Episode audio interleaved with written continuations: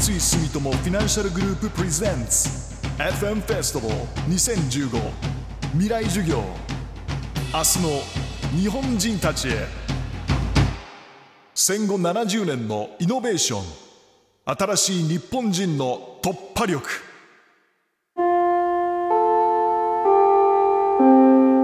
未来授業。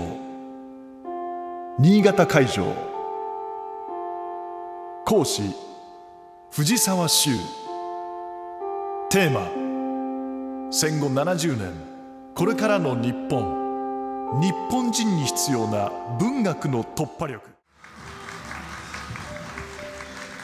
はい、こんにちは。藤沢修です。今日はよろしくお願いします。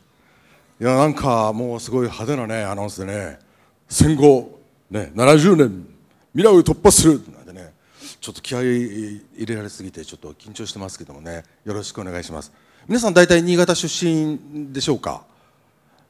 ね、で僕もあの新潟市のあの越後線のですね内野という町の、えー出身でまあ二十歳まで、えーそこで、えーおりまして今あの鎌倉におりますけどもね、まあ、しょっちゅうあうちの新潟には帰ってきて友達と飲んだりしておりますけどもね、えーよろしくお願いします。えーとね、今日ね、あのーこの大きなタイトル戦後70年のイノベーション新しい日本人の突破力というねあ結構大変なタイトルだなと思うんですけども、まあ、我々ね、まあ、僕は作家ですから、まあ、言葉とか文学を中心に、まあ、ちょっと考えていきたいんですけどもまず最初にですね、えー皆さん知ってるかどうかあお聞きしたいんですがあのちょっと柔らかい話からいきたいんですね。ある小学校の授業での出来事からちょっと話をしてみたいと思います。小学校の授業で先生が氷が溶けると何になる？って授業中に、まあ、聞いたんですよ生徒たちに。ね。そしたらほとんどの生徒「はい」って「水になります」って答えた。ところが一人だけ「春になります」って答えた生徒がいたんだって。小学生でね。この話知ってる方います？イエスのカード赤。知らなかったらノーだあ結構知ってる方いるんだ。ええ。2割くらいご存知ですかね。ね。いいつ聞いた？そんな話。えっと、専あの学校に入ってあの一番最初に先生からされた話がそれです。はい学校で。2年前ぐらい。大学はいあ僕は先生なんで。あいえいえとんでもないですね。もう一人あのイエスあげた人いましたよね。どなた赤あげた人いたよね。こちらにも。はい。ネットで見たって感じです。はい。でどう思った？いや、想像力がすごいなと思って、見方が違うなと思いました。いや本当ねもうあの知ってた方もそうですけど今今日ね初めて聞いた時に「いや氷が溶けたら何になる?」「いや水だろう」ってのこれ普通。これ理科の時間だったらそれもありなんですよね。でも理科の時間でも「春」って答えてもいいと思うんですよこれ。これ僕先生がさその後どういう反応したかなってちょっと調べたんだけどそれは出てませんでした。で僕この話聞いた時本当なんかああいいなあ面白い子がいるなと思ったんですね。でここで先生が例えば「いや春じゃないでしょ水でしょ」ってねこれ強制したらどうなるのか？ってことなんですよね。おかしいわよって春じゃないし水でしょ？氷が溶けたら。だけど彼彼女にとってはいや僕の中では氷が溶けたら春になるあったかくなるんだね鳥がさえずり出して虫が土から出てきてね。みんな活発になってそういうイメージがパッと湧いてもう当たり前に答えたんですよね。それをいや違うって言った場合これ政治的な文脈に持っていくとこれもう先制政治とか全体主義ですよねこれ。お前その考え方間違ってると。みんなと答えたように答えろ、まあ、る種の同調圧力が生まれてるわけです。でもちろんこの「春」って答えた、ね、生徒さんもひょっとしてみんなが「水」って答えた時に「どうしようかな」ってちっちゃい声になったかもしれないんだけどやはり自分がそうやって答えたってこと。すごい表現だと思います。でこのね水と答えたあり方これも正しいわけなんですけどもいわゆるこうマジョリティの意見マス大衆の意見ですよね。で非常に平たく一般化された価値観と言っていいと思います。こういうものは僕らにとって例えばその政治とかさ国家にとっては非常に都合がいいですよね。動かしやすいですよね。こういうふうに言ったらこういうふうに答えてくれる。こう動いてくれる。もうラッキーなんですよ。ところが片やもう一つのこの春と答えた子。これはね非常に個性的です。ちょっとなかなかない。詩のような芸術のような音楽のようなあるいは文学。これは今度政治にとってはあるいは国家にとってはちょっと厄介なんですよ。なぜならばその人一人が自分の言葉で自分で考えて自分の意見を述べたから。そういうのは例えば国家を運営する時ちょっと厄介なんですよね。これは多分、えー、政治側としては正直な印象だと思うんです。で今あの大学皆さんね大学で、えー、いろんな学部がありますけれどもね特に人文科学の分野文科省がですね 人文科学の分野で例えば僕がやってる文学そういう学部とか学科ねなくした方がいいんじゃないの？あるいは再編した方がいいんじゃないの？もうマジで考えてんだ特に国公立の方でね、まあ、いつそれが私立に及ぶか分かりませんけれども要は有用性を重んじましょう。有用性のみの、えー、授業をやりましょう。こんなことやってったらですね必ずまあ破綻するわけですよ。人間性精神性みたいなのが削られていく。とにかく利益優先主義ね。結果主義になってきますよね。さあそこにどうやってこうしていこうかってことなんです。もちろんある意味でのこう職業においてはそういうものがあの非常に有効な場合もありますけれども我々人間そうではないわけですよ。ね、合理的に進めたい場合もあれば停滞して悩んでいたい場合もある。さまざ、まな精神の要素を持ってます。でそこのところを皆さんとちょっと考えたいんですね。でさっき言った水ね水を求める水という回答を求めるという発想。これ戦時中ちょうど戦後70年ですけどもその70年ちょっと前もう戦時中太平洋戦争。この時代ね皆さん歴史で学んだと思うんですけどもいわゆる国家総動員法っていうのがありましたよね。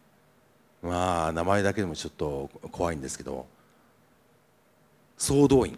みんな国家一人一人全員が同じ価値観で同じ方向を見る。で同じベクトルを持つ。そして対象化して戦争に突入させたわけですね。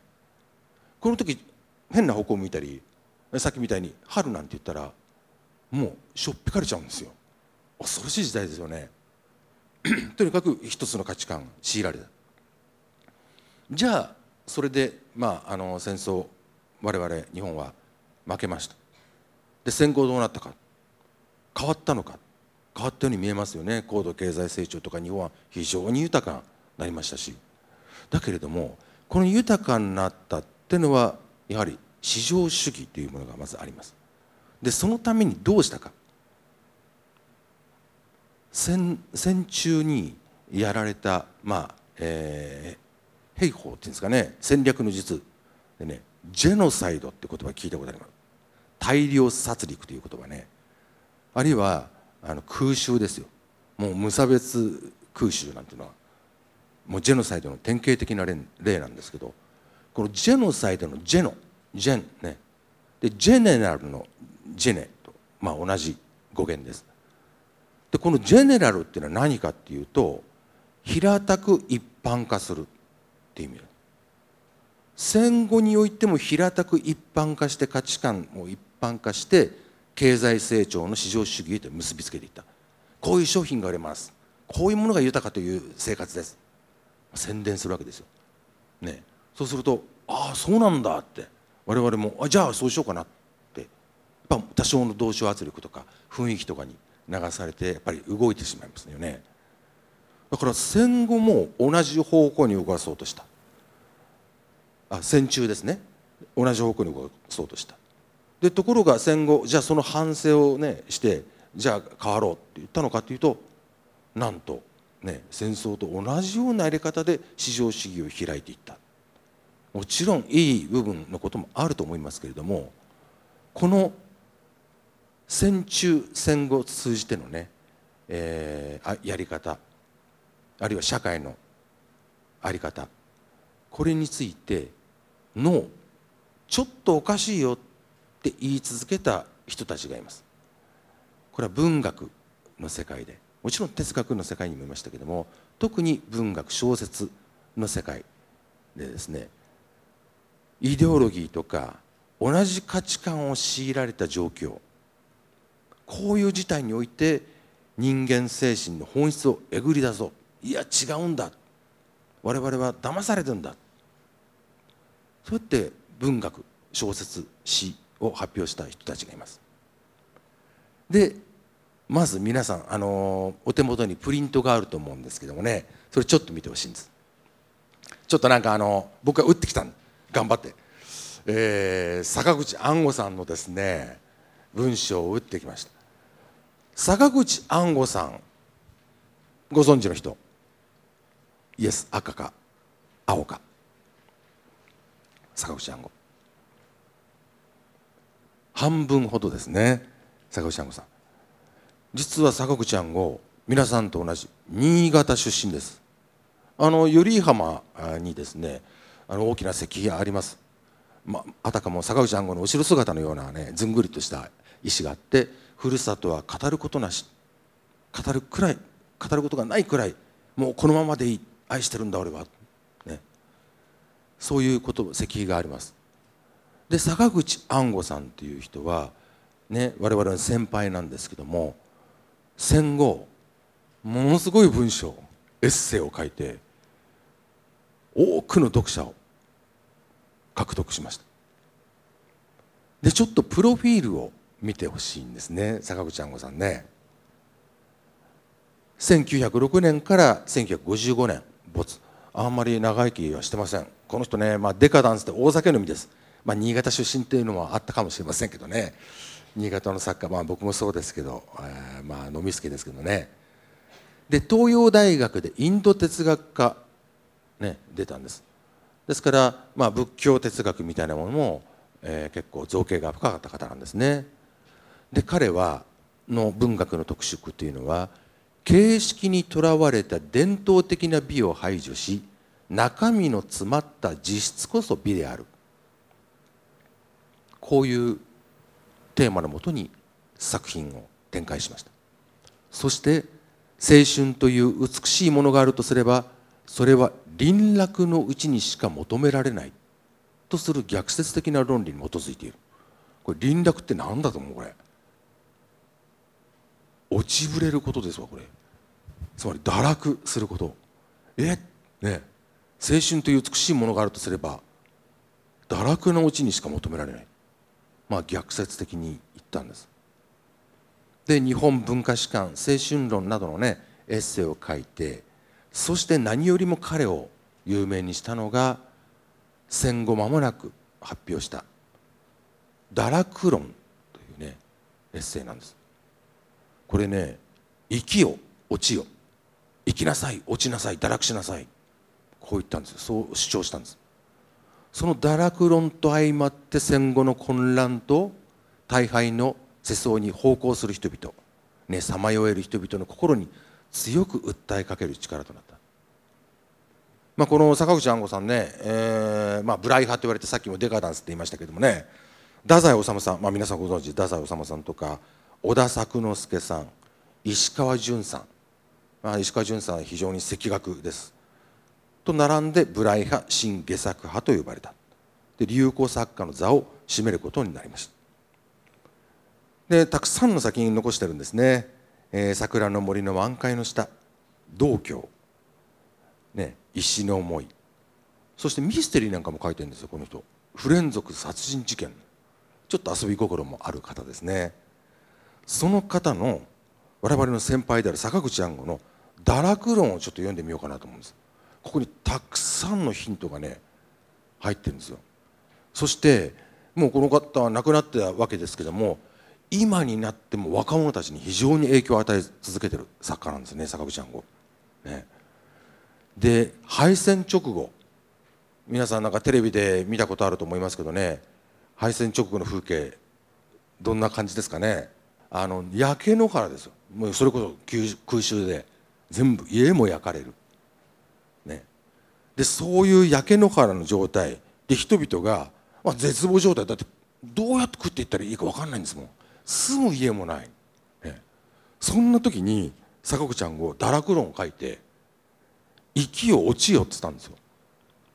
もう全く絶望状態にある人々に向かって「堕落しろ」って。もっと落ちろ」って言ったんですよ。まあ、これ普通の発想だとどうですか皆さんね。そういうふうに言われたら。ちょっと聞いてみたいんですけどね。こう矢野原になった、で住む家も自分今まで住んでいた。でねご飯も食べてた。それ全部なくなっちゃって焼け野原もう呆然としてるわけですよ。でもどうしようお金もない食うもんもない。その時一人の男がやってきて「お前もっと落ちろ」って言われるんですよどんな気分もし自分がもしその絶望状態にあったら？いやその言葉のままに落ちぶれてしまうかもしれないですね。そうす素直に聞いちゃう？本当？何この野郎とか思わない？それもありますね。ありますよね、はい、ね。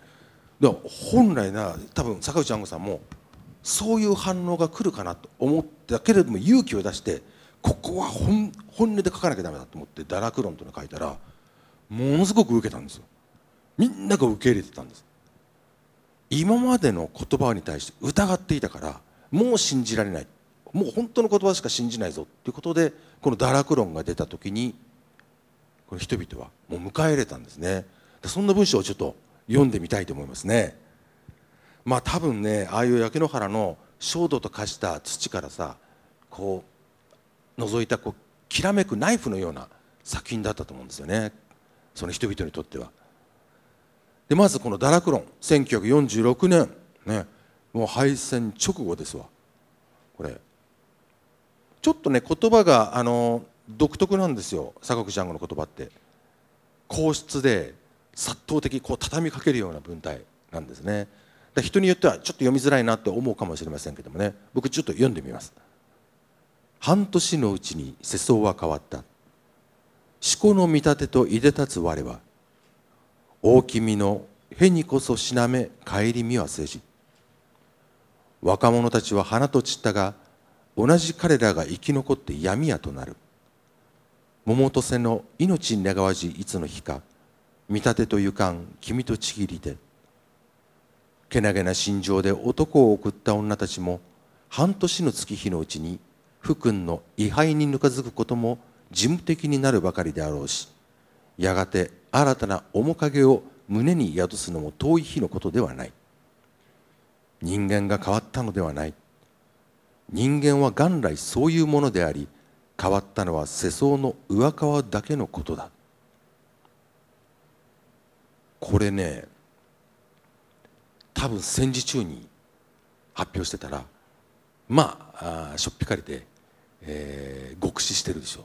拷問にあって、まあ、これ戦後だからもう暗号は我慢してたんでしょうね。で思い切って書いた。でここに出て出てくるね「思考の見立てといで立つ我は」皆さん初めて聞くかもしれません「大君の変にこそしなめ帰り見はせじ」一体なんだこれと思うかもしれませんが戦時中ものすごくよく歌われた文句なんですこれ。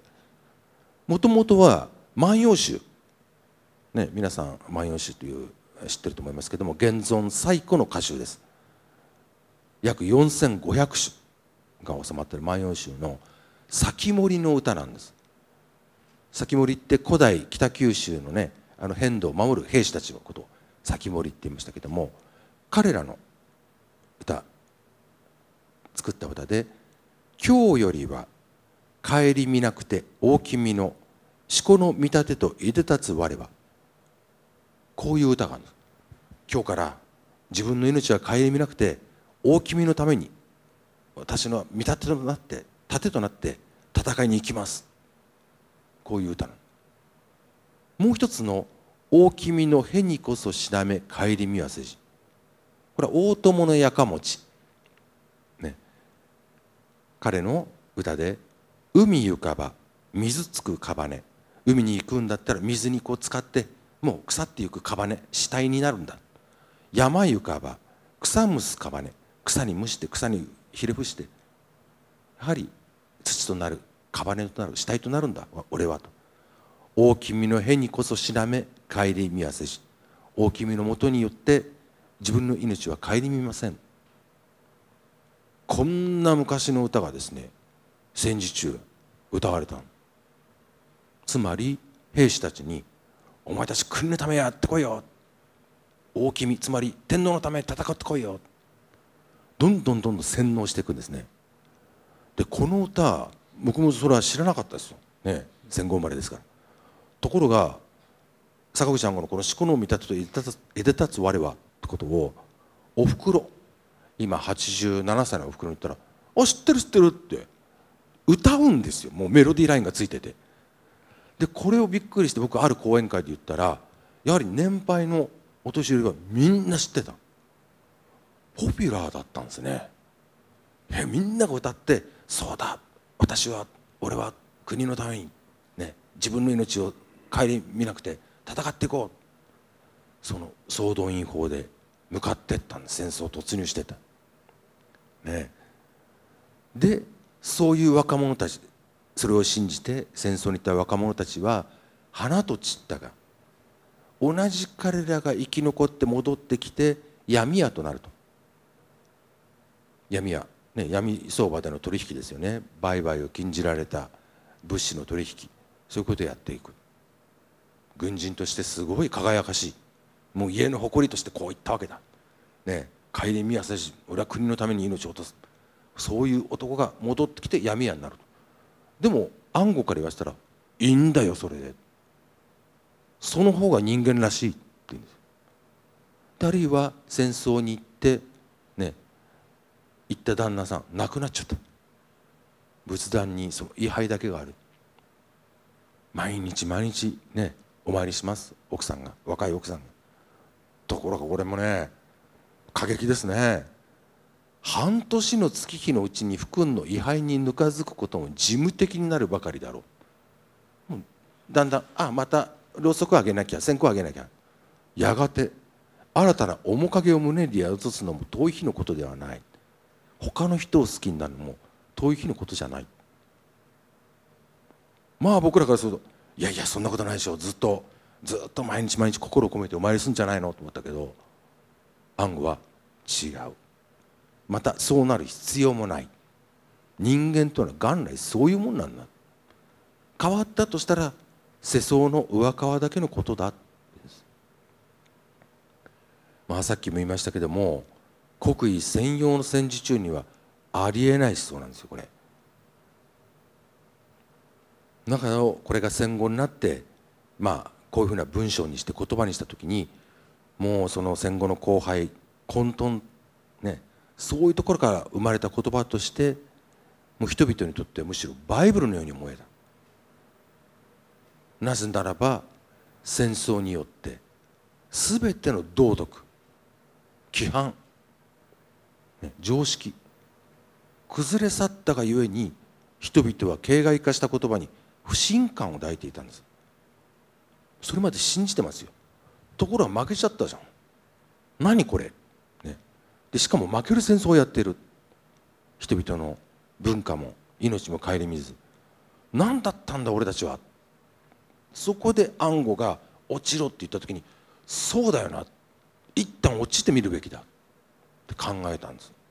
読者たち。これもう一つ同じようなフレーズがあるんでちょっと読んでみますね。人間戦争がどんな凄まじい破壊と運命を持って向かうにしても人間自体をどう成し得るものでもない。戦争は終わった。特攻隊の勇士はすでに闇屋となり未亡人はすでに新たな面影によって胸膨らませているではないか。人間は変わりやしない。ただ人間へ戻ってきたのだ。人間は堕落する。義士も聖女も堕落する。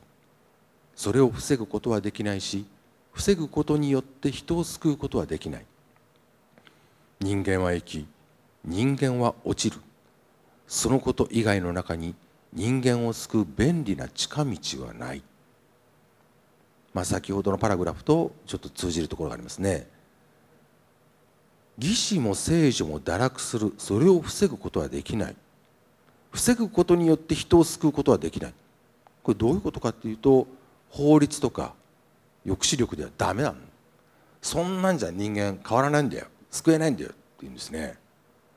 むしろ人間は徹底的に落ちるべきだ。落ちてこそ救いなんだ。っていうことをこの安吾さん言うわけです。皆さん今この2つのね堕落論のまあパラグラフをちょっと読んでもらいましたけどもこれについてのね印象をちょっと伺ってみたいなと思うんですね。どなたかいらっしゃいますかね？もう何でも率直な感想でなんかごっつい文章だなとかさあ勇気あるなとかいやこんな当たり前なんじゃないの？とかいろんな意見があると思うんですけどね。これちょっと響いたっていう人います？あのイエスかノーか。ちょっと聞いてみたいですね。カナダでも。中国でも。ドイツでも。そして日本でも。寺岡製鋼は革命的な製品を作り続けマーケットは世界150カ国に広がっています。この世界にないものを当たり前にする。私たちは斬新なアイデアで未来に挑戦していきます。新しい常識を創造する寺岡製鋼君なら何を作る？